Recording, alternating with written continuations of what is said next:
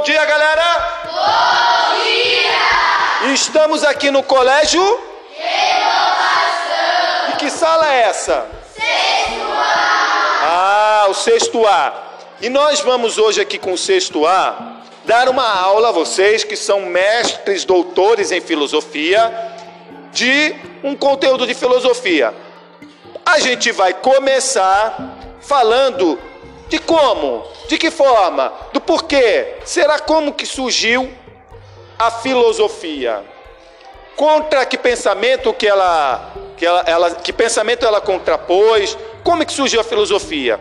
E aí eu peço para que alguns dos senhores e das senhoras se prontifiquem aqui a explicar o surgimento da filosofia. Quem pode? Então vamos lá. Fala, garoto. É, pronto. Ah, tá. Pode falar. No período em que se estudavam os mitos, suas origens, desenvolvimento de significados estudiosos, várias formas de tornar e compreender os, o surgimento de todas as coisas do mundo, em que os testi, testículos. Não, não é isso. Eu me perdi. Testículo. Bom, vamos lá, pera aí. Não se conheceu a filosofia através de nenhuma parte do ser humano, mas vamos lá. Fala, complementa aqui, vai lá. Tá, vamos lá. Vou pular essa parte do testículos. Tá bom, não teve testículos no início da filosofia, vai lá. Todas as coisas, o movimento em que não, em que leva as pessoas, seja por meio do razão a de provas incontestáveis. Incontestáveis. Isso, acreditavam em Taili. Expressões, então surgiu a filosofia. Beleza, alguém mais quer responder? Fala! A filosofia foi criada porque os seres humanos queriam saber é, por que acontecia isso, por que chovia. Aí os filósofos iam lá e tentavam descobrir. Ótimo! Alguém mais? Fala! Conhecimento filosófico surgiu aos poucos em substituições aos mitos e às crenças religiosas, na tentativa de conhecer e compreender o mundo e os seres que nele habitam. Ótimo, ótimo. É assim, ó. Naquela época, é, para explicar as origens das coisas, se utilizava do pensamento mitológico. O ser humano sempre teve a curiosidade é, para saber das coisas. E aí, assim, o pensamento mitológico já não oferecia mais é, respostas que pudessem convencer aqueles homens sobre a origem, sobre como as coisas tinham acontecido. Fala. E aí, é, os primeiros filósofos, tá? Os primeiros pensadores, eles, opta, eles decidiram é, assim, surgiu não uma coisa assim instantânea, mas os primeiros pensadores começaram a procurar uma resposta diferente para a origem do universo, para a origem das coisas. Alguém sabe me dizer qual foi o nome do primeiro filósofo? Fala depois. Os primeiros filósofos. É o nome do primeiro filósofo. Ah, o nome? É, quem é? Quem ah, foi? Uma pessoa. Peraí, deixa ela aqui responder. Ah, o primeiro filósofo. Pré-socrático. Não. Mas. Não. Não.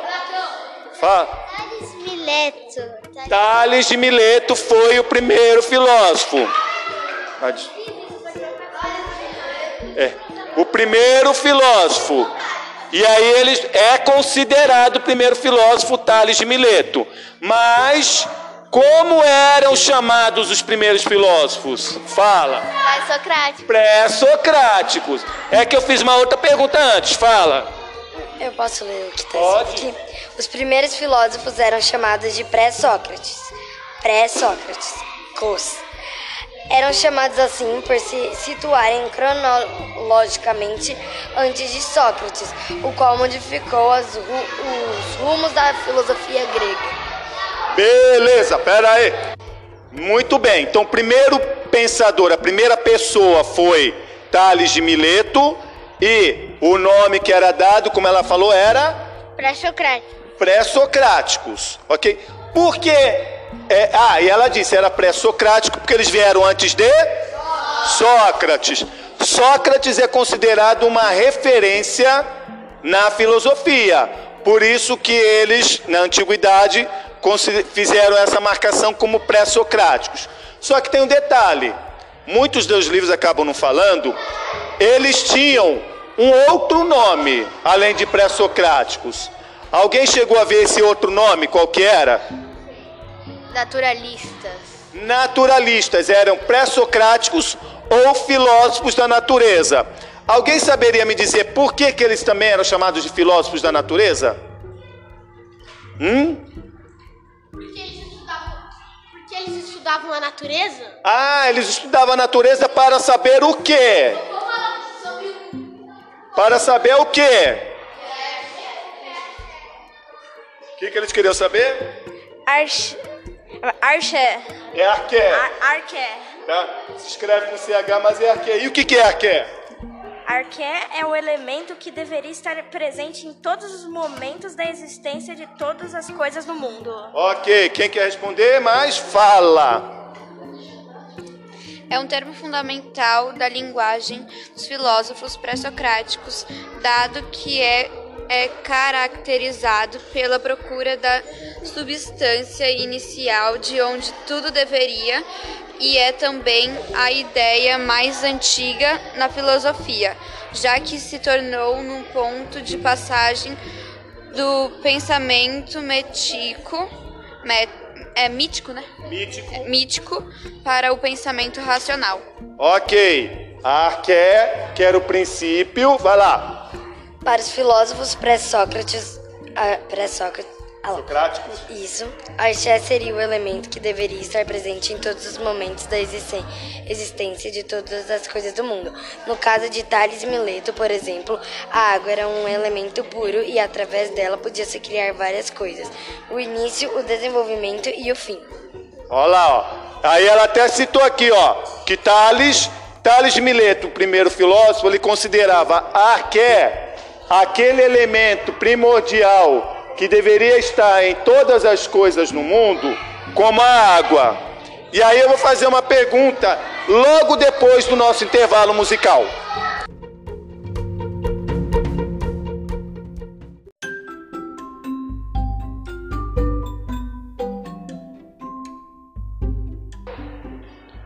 E estamos de volta aqui para mais um bloco da nossa aula de filosofia com o sexto ano A.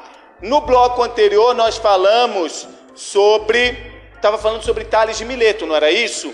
Sobre o princípio ser a água, não é isso? Aí, arqué, então, a arqué para Tales de Mileto, que foi o primeiro filósofo, era a água. E aí eu quero perguntar, vamos pensar, vamos tentar pensar como Tales. Por que será que ele falou que era água? O que, que vocês acham? Fala, por que, que ele achava que era água? Porque a água era um elemento único e dela podia se criar o início, o desenvolvimento e o fim. Ótimo. Quem mais já acha uma teoria, uma ideia de por que, que ele escolheu a água? Porque ele falou que ó, a água seria o princípio de todas as coisas, o elemento que está nas coisas. Fala. Porque sem a água não há vida. Sem a água não há vida. Fala. Porque é um elemento puro. Porque é um elemento puro. Ok. Fala você, garoto. Porque a água está em todo lugar. Olha lá, ó. Olha o que ele falou. A água está em todo lugar. Ele observando, fala.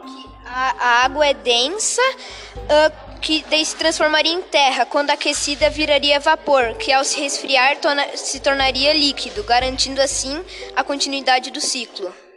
Ok, ó, a água ela não se transforma em vapor, em gelo. Então, é, é, essa transformação também gera. E em todos os seres pelo menos nos seres vivos tem água. Fala. É, e ele achava também que a água era a criação de tudo. Que a água era a criação de tudo. Beleza. Ok? Agora vamos lá dar continuidade aqui, gente. É... Uma outra coisa, alguém lembra de algum outro pensador? O que, que você queria falar? Da cosmologia. Da cosmologia. Ah, tá. Você vai responder então. Então, ó. O, as, vocês sejam. O que, que é a cosmologia? cosmologia é o, o ramo da astronomia que estu, estuda a estrutura e a evolução do universo em seu todo, preocupando-se tanto com a origem quanto a evo, evolução dele. Beleza, fala. Fale. É, a cosmologia é o ramo que estuda a origem, a estrutura e a evolução do universo, a partir da aplicação de métodos científicos. No passado, a cosmologia foi utilizada pelos pré-socráticos para descobrir a possível origem dos cosmos, por meio de observações e especulações. Não havia instrumentos tecnológicos, portanto, o que eles poderiam fazer era observar a olho nu o que estava ao seu alcance, inclusive elementos encontrados no próprio planeta, planeta e formular raciocínios com base em suas observações. Ok. Fala! Saúde aí, garoto! A cosmologia é um estudo da origem, da composição do universo. Os filósofos pré-socráticos são considerados cosmológicos por buscarem a origem racional do universo. Ok. Ó uma coisa que ela falou. Os filósofos primeiro eram considerados como cosmológicos porque eles procuravam no, a, saber a origem de todo o universo. Continuando lá sobre a cosmologia, a gente estava falando que ela falou que era é, uma forma racional de explicar a origem de todo o universo. Fala. Para os filósofos, não. É, é o estudo da origem da composição do universo. Os filósofos pré-socráticos são considerados cosmos por buscarem a origem racional do universo. A cosmologia é o rumo da astronomia que estuda a estrutura e a evolução do universo em seu todo, preocupando-se tanto com a origem quanto com a evolução dele. Ótimo! Mais alguém aqui quer falar alguma coisa? Então, ó, pessoal, é, é a questão da cosmologia, né? Ela estava dessa preocupação dos primeiros filósofos era contrapor o pensamento mitológico.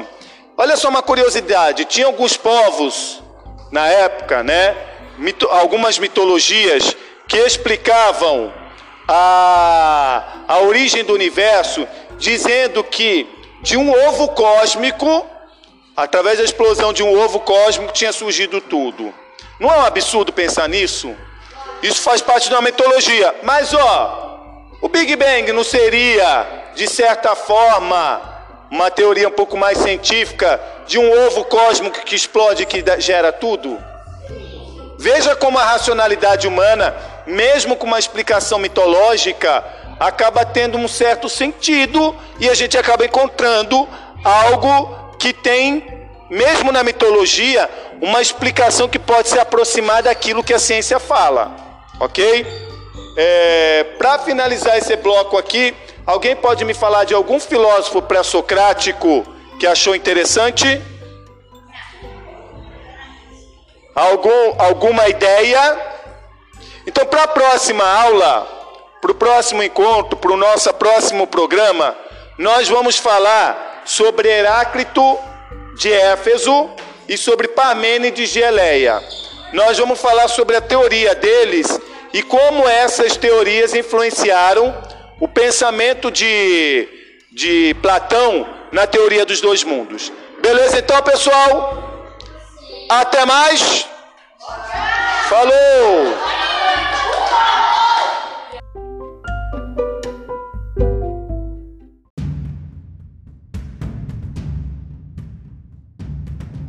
Bom dia, galera! Bom dia!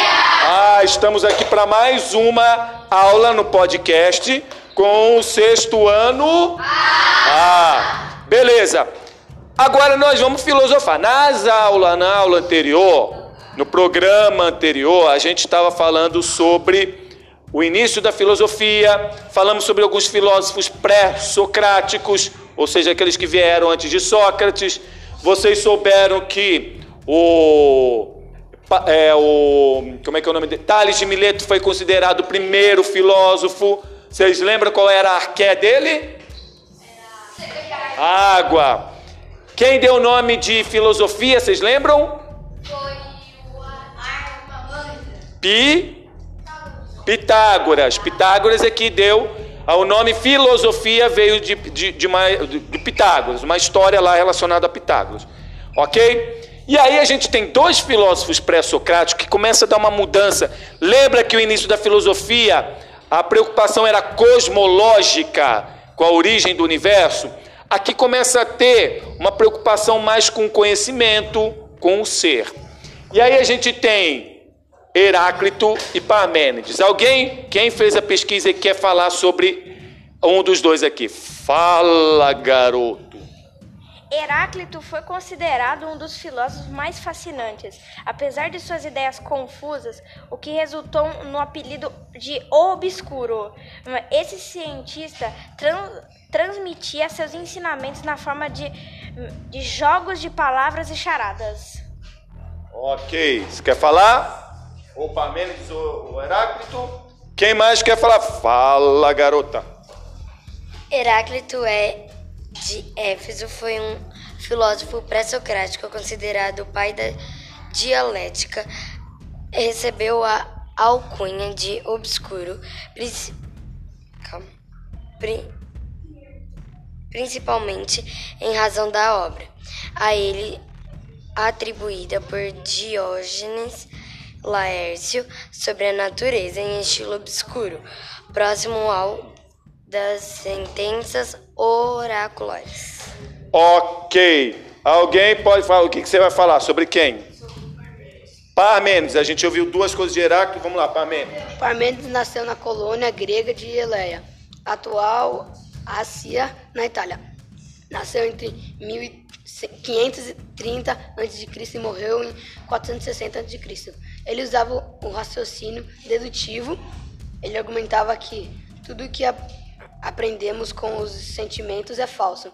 Para, que, para ele, o, o ser contém todas as coisas divisíveis e pensáveis. Para ele, se o, se o ser contém todas as coisas, o conjunto não ser não faz sentido. Ele diz que tudo que é é o tudo que não é. Não Aquilo que é, é, aquilo que não é, não é, e ponto final. Uh, caraca, o que, que é isso? Fala, garoto. É, seu Parmênides. É. Seus estudos estiveram baseados nos temas sobre a ontologia de ser, da razão e da lógica.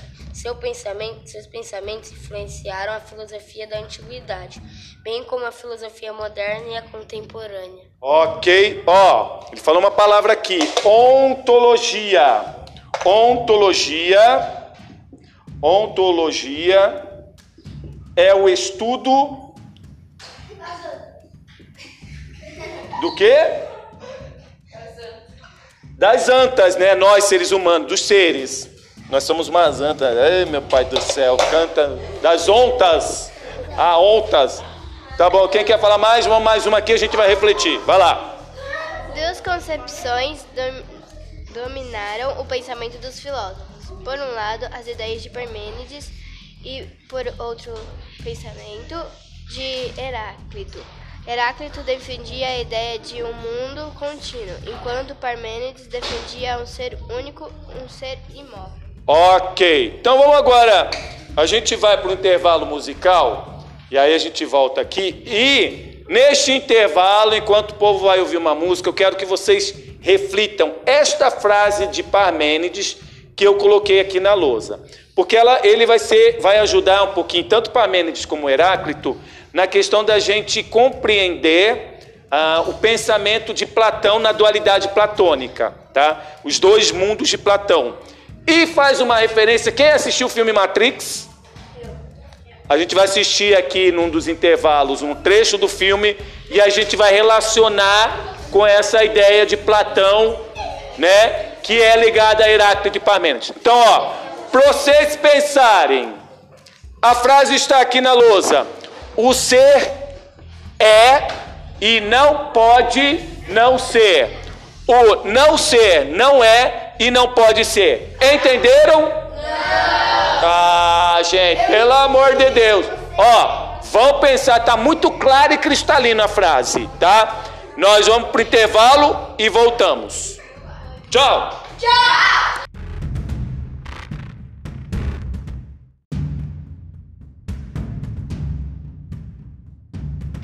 E estamos de volta aqui, mas pelo amor de Deus, tá todo mundo babando aqui. O que, que é? Ficou todo mundo louco com a frase? Sim ou não? Sim. Ah, então tá. Quem vai me explicar esta frase de Parmênides: o ser é e não pode não ser, e o não ser não é e não pode ser, e eu que é, eu não sei o que, que eu sou, e o que, que você é? Fala. Que um ser não pode existir se o outro ser da mesma espécie não existir. Ah, não. Fale, garoto. Ó, o existente não pode não existir. E o inexistente não pode existir. Ah! O existente não pode não existir. E o não existente não pode existir. Ok. É ok. Mas tem algo aqui. Quem quer falar aqui? Quem mais? Vamos lá. Ó, o não ser é e não pode ser. O, o, não, o ser é e não pode não ser. O não ser não é e não pode ser. Fala. O ser não pode não ser ele mesmo. O ah. não ser não pode ser o, outra pessoa. Então, ó, o não ser, o não ser, pera, desculpa, o ser não pode deixar de ser o que ele é. Sim, ó, é exatamente isso. Ele não pode deixar de ser o que é. E aí Parmênides fala numa questão de imutabilidade.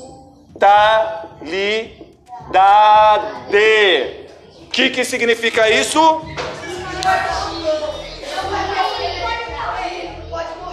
Não, imortalidade não pode morrer. É imutabilidade. Imutabilidade, não. Mudado, não pode ser mudado. Ó, a não mudança. Tá? Agora, ó. Aqui não muda. E essa frase, o homem não entra no mesmo rio duas vezes, pois o homem muda e as águas também. A gente está falando que há a mutabilidade. Imuta habilidade. Que há mudança. Vocês entendem? Que há uma mudança. Ou seja, ó, tô eu aqui caminhando, eu não tô desse lado da sala. Eu, aí aqui tem o rio. Eu passei aqui pelo rio e fui para o outro lado. Eu sou outro mar. Alguma coisa mudou em mim, porque há movimento. E aí ele usa um termo chamado devir. Devir. Porque ó, eu posso estar aqui paradinho, quietinho, mas de alguma forma algo está mudando em mim, porque há movimento. Eu, a cada, eu não sou o que eu era há 10, 15 anos atrás. Eu estou agora com meu cabelo mais branco, tá perdendo umas, uns cabelos aqui atrás. Ó, até duas semanas atrás eu não usava óculos. As coisas estão mudando. Eu não percebia que eu estava com problema na vista. E aí a, a coisa foi mudando. Agora, sem óculos, cadê vocês? Não, eu enxergo vocês, mas começa a ficar mais embaçado. Algo mudou em mim, tá? Então há a mudança, que é esse termo aqui chamado por ele de devir. Beleza? E agora, ó, nós vamos para mais um intervalo musical e eu quero que vocês reflitam. Quem está certo? Parmênides ou Heráclito? Falou!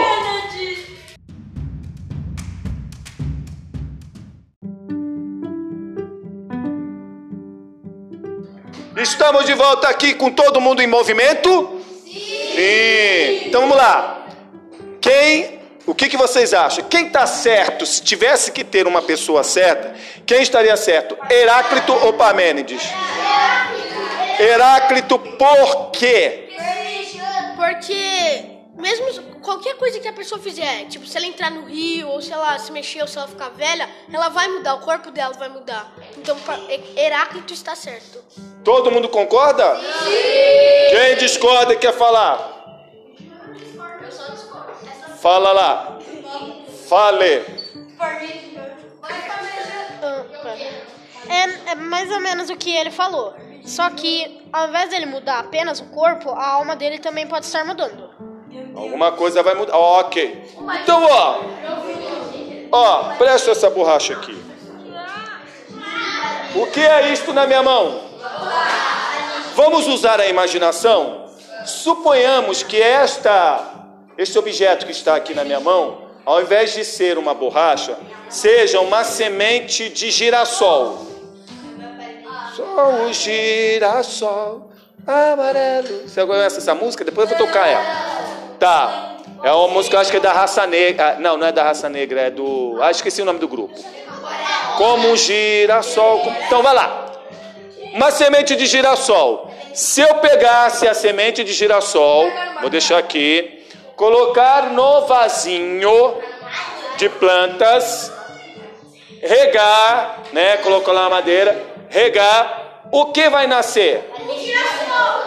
Vocês têm certeza que da semente de girassol vai sair um girassol? Sim ou não? Pessoal, vamos lá. Sim. Pessoal, galera, de uma semente de girassol dá para nascer um pé de laranja? Mas pera aí, pera, pera, pera aí, pera, pera aí. Agora eu vou falar um negócio para vocês. Tem algo que vocês estão me deixando estranho. Vocês concordaram com Heráclito que há mudança. Mas se de um pé, se vocês falarem de uma semente de girassol só pode vir no girassol, ele não mudou. Fala então. Tem coisas que podem mudar e tem coisas que não podem mudar. Como a semente de girassol e a pessoa. Tem coisas que podem mudar e tem coisas que não podem mudar. Então, ó, quando Heráclito fala, Parmênides fala de mudança, a gente está falando, ó, ontologia é o estudo do quê? Ele está falando do ser. Eu, eu, Marcos, sou um ser o quê? Um ser humano. Eu posso envelhecer, posso, vou mudar, mudei, mudei de forma. Muitas coisas eu mudei de pensamento, só que eu continuo sendo um ser humano. É claro que tem algumas pessoas aí, alguns seres humanos que agem é, não como seres humanos, porque eu não vou nem falar como animal, que nem animal merece ser comparado a algumas pessoas. É, é. But, mas, a gente tem que pensar o seguinte: essencialmente, essencialmente por causa de atitude, mas essencialmente, um ser humano, não, as coisas não mudam nesse sentido.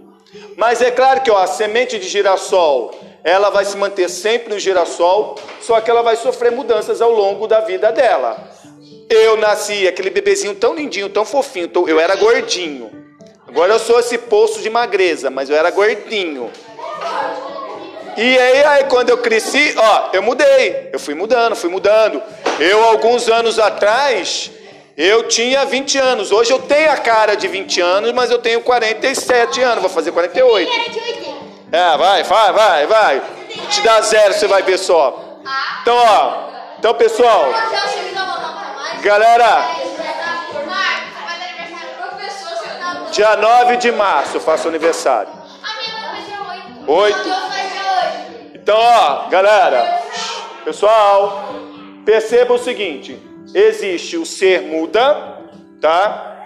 Mas muda em algumas coisas, mas existe algo que é essencial que faz dele ser o que ele é, e aí não há mudança. Então a gente pode ler aqui, ó, o ser é e não pode não ser. Eu não posso deixar de ser humano, mas algumas eu posso ter deixado de ser ranzinho, ó, Pode deixar de ser legal ser ranzinza, pode deixar de ser algumas coisas. Mas essencialmente aquilo que é minha essência humana, hein galera? Eu não vou deixar de ser. Agora, é, eu vou perguntar um negócio para vocês para a gente ir para o intervalo e pensar, tá? É, e que vai ter a ver com a ideia, tanto Heráclito como Parmênides colaboram com as ideias do Platão de mundo, de dois mundos, de uma teoria de dois mundos, tá? E aí um mundo é real e um mundo é cópia do mundo real. Eu vou passar agora. Hã? É, eu vou passar agora, enquanto estaremos no intervalo musical, eu vou passar agora para vocês um trecho do filme Matrix. E aí vocês vão assistir e o pessoal que estiver ouvindo aqui vai ouvir a música, vai ouvir uma musiquinha. E aí eu vou passar aqui, pessoal, a música, um trecho do filme Matrix e depois a gente volta para uma reflexão. Falou?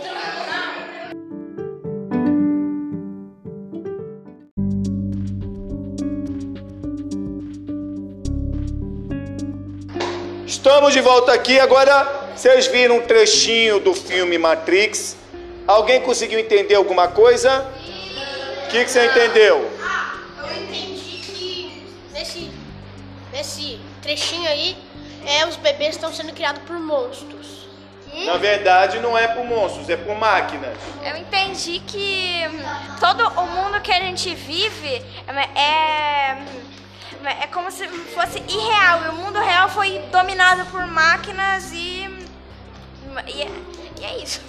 Ok. Ok. Hã? Virou tipo um mundo tecnológico. Um mundo tecnológico. Fala.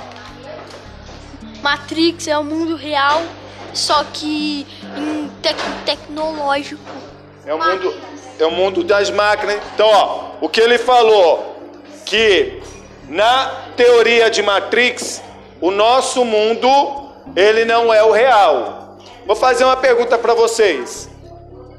Se vocês estiverem na frente do espelho, a imagem do espelho é você? Não. Sim ou não? É uma cópia de você. Entendeu? Que isso? Então entender só. Uma fotografia sua é você? É uma cópia do que é você.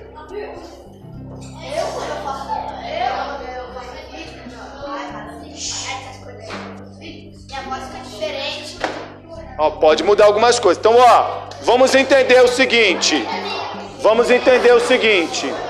Ó, existe algo que é real e algo que é uma cópia da realidade. Essa é a ideia do Matrix, tá?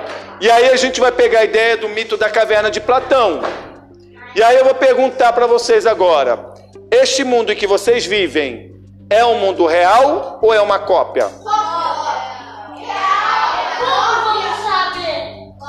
Como vamos saber? Isso também. Mas tem uma ideia seguinte. Ah, ah, eu não sei. Aí, ó. Ó, pessoal, vamos pensar o seguinte. Ó, na teoria de Platão, o nosso mundo ele é captado pelo quê? Pelos cinco sentidos. Esse nosso mundo, ele é mutável ou imutável? Mutável, ele muda. Há mudança.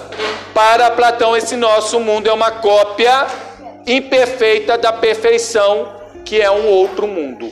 E isso que faz o paralelo com Matrix. Beleza, pessoal? Então, olá lá, olá lá, olá lá, Acabou a aula e nós vamos pro carnaval. Boas festas para você. Bom carnaval. Juízo, hein? Tchau.